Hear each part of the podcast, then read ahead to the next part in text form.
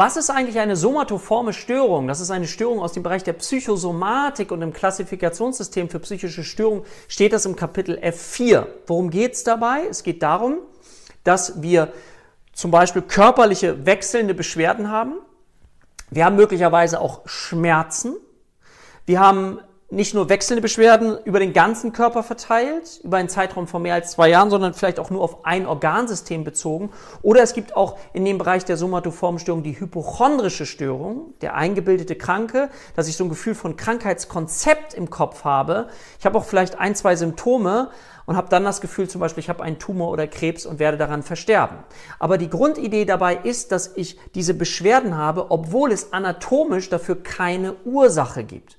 Und da ist es dann wichtig, weiter zu forschen und den Betroffenen zu helfen, zu unterstützen, um eben diesen Aspekt mit zu berücksichtigen, dass die Psyche hier eine große Rolle spielt.